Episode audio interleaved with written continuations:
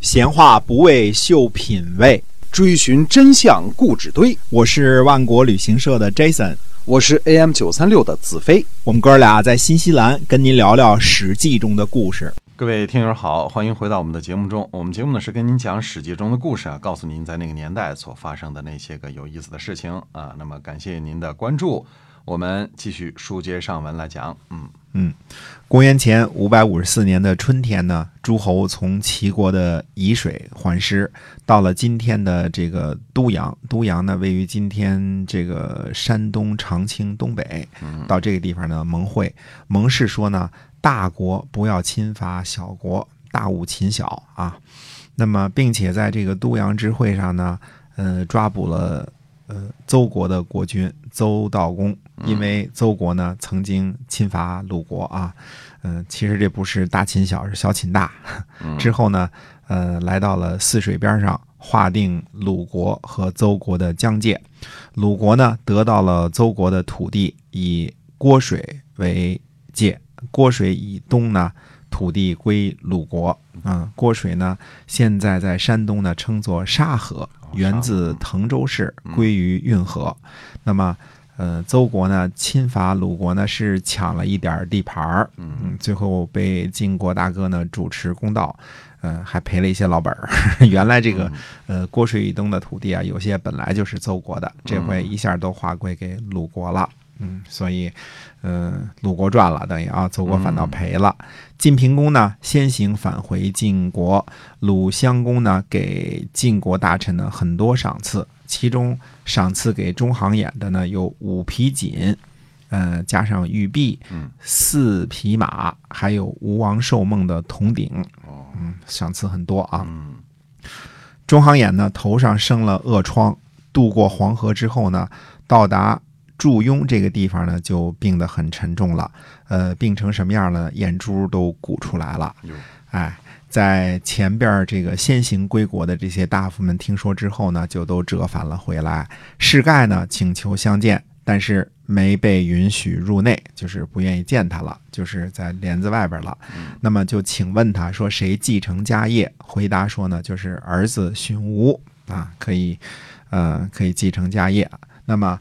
呃，二月十九号呢就病逝了，眼睛呢睁着，就是死不瞑目。哎，呃，而且呢没有办法把这个寒玉呢放入这个嘴中啊。那古人死了之后要放珍珠或者寒玉啊，含在嘴里是吧？哎，含在嘴里。那么施盖呢就为这个中行衍呢，就是等于呃冠喜啊，冠喜，并且抚摸着这个中行衍的尸体说呢，说。呃，侍奉训吾啊，会像侍奉您一样的。嗯，中行衍的眼睛呢还是睁着。那么，呃，栾盈就说呢，他说，呃，是否因为齐国的事情还没有办完的缘故啊？于是呢，就抚摸着中行衍的尸体说呢，说，呃，对着黄河起誓，大人去世以后呢，一定继承您的遗志，完成征伐齐国的事情。中行衍这才闭上了眼睛。嗯，大家把韩愈给放进嘴里。那么。范宣子世盖出来之后就说啊，他说，呃，我这人呢如此之浅薄啊，王称大丈夫，嗯，就说自己的这个眼界啊，没有中行衍大人的这个这个想的那么高尚啊，嗯，这个世盖自己说自己说王称大丈夫。呃，晋国的士这晋国的这个栾访呢，和孙文子呢，稍后呢再次率兵讨伐齐国，因为齐国这事儿得完了才行呢啊。那么鲁国的季武子呢，去晋国感谢呃晋国出兵。季武子是执政大臣啊，回国之后呢，用从齐国人手里缴获的武器呢，呃铸造了铜钟，这个铜钟叫临钟，而且刻上铭文，嗯，记录鲁国的功绩，这个。臧武仲啊，就这个就对季武子说：“他说这是不合周礼的。钟鼎上的铭文呢，天子用来记录德行，诸侯呢记录符合时令的举动和功绩，大夫呢用来记录征伐。现在呢铸钟做铭文，这是下一等的；用来记功呢，这是借助别人的力量的功绩啊。那么。”记载合乎时令，其实已经很扰民了。以大罚小，呃，有所获得，铸造器物是用来昭示子孙、彰显明德、惩罚无礼。现在鲁国呢是借助别人的力量救自己的命，这有什么好铭记的呢？你为什么还要刻铭文注中呢？这个这个这个臧氏呢不同意这个姬武子的做法啊。嗯那么齐国，我们再反过来说齐国的事儿啊。齐国的齐灵公呢，娶鲁国的公主呢，名叫颜艺姬，呃，陪嫁的呢是侄女总生姬，这都是鲁国的啊，嗯。鲁国的嗯、呃两个。那么这位总生姬呢，生下的儿子呢，立为太子，这就是太子光。呃，齐灵公呢还娶了宋国的妃子仲子和荣子，其中这个荣子呢最得宠幸，可是仲子呢生下了公子牙，就托付给荣子抚养。荣子呢请求麒麟公立公子牙为太子，麒麟公呢就答应了。那么反倒是这个亲生母亲仲子说呢，说不行，这样呢不是常理，废掉惯常的礼仪呢，这样是不吉祥的，触犯诸侯呢，呃，将会很困难。太子光已经立为太子，诸侯都知道了，现在没有原因呢废除太子，这样会得罪诸侯的，犯难呢不吉祥，国君呢您会后悔的。齐灵公说呢，一切都在于我的决定而已。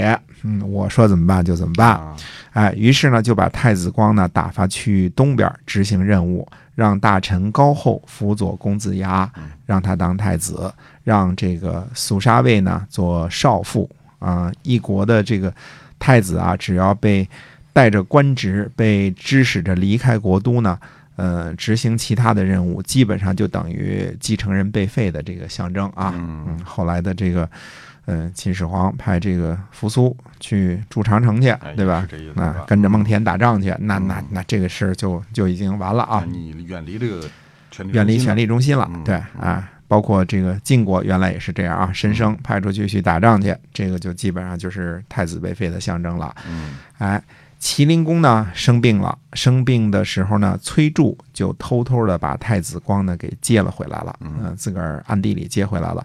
齐灵公病危呢，崔杼就立了太子光做国君。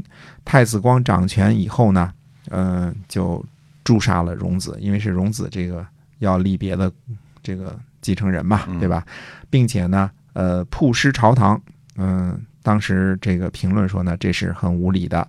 春秋的时候呢，说周礼呢不给妇女上刑，即便是受了刑，也不能曝尸朝堂，这是周礼的啊。嗯呃，尽量不给妇人上刑，即便是不得已上了刑之后呢，也不能曝尸朝堂。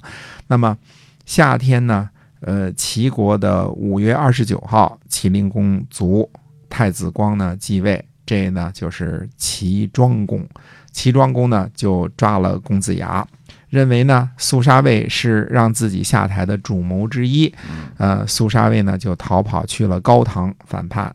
高唐呢这地儿好，现在还叫高唐。嗯啊，高唐州是吧？高唐现在县好像是啊。，嗯那么晋国的士盖呢，就率兵讨伐齐国。到达谷的时候呢，听说齐国有丧事儿，就退兵了。嗯秋天八月呢，齐国的崔杼呢杀了高后，兼并了他的这个财货和封邑啊，因为高后遵从了齐灵公昏庸的这个想法。齐国的庆丰呢围困高唐，没有攻克。公元前五百五十四年的冬天十一月，齐庄公呢围困高唐，看见这个肃杀卫呢在城墙头上，就高声的喊他，嗯嗯，肃杀卫，嗯啊，苏杀卫呢就来到了城下，齐灵公呢就问他说：“城里的防守怎么样啊？”苏杀卫说呢，说没有什么防守。哦哎，苏杀卫呢作揖行礼之后呢，又登上了城墙。呃，肃杀卫呢就给士兵呢觉得快被攻城了嘛，说好好吃一顿。嗯啊嗯，听说这个齐庄公准备攻城了。嗯哎，夜里呢，齐国的大臣呢从城上呢这个坠下绳子，就放齐军呢入城。齐军呢把这个苏杀卫呢，嗯、剁成了肉酱，海啊，嗯，海了嗯，海了嗯。那么齐国呢换了国君，那么齐国到底会怎么样处理和晋国的关系呢？这个晋国这个联军这边还不依不饶呢，对吧？嗯欲知后事如何，且听下回分解。哎，是的。这个我们今天啊《史记》中的故事呢，先跟您讲到这儿啊，感希望您呢会喜欢我们的节目啊，我们下期再会。再会。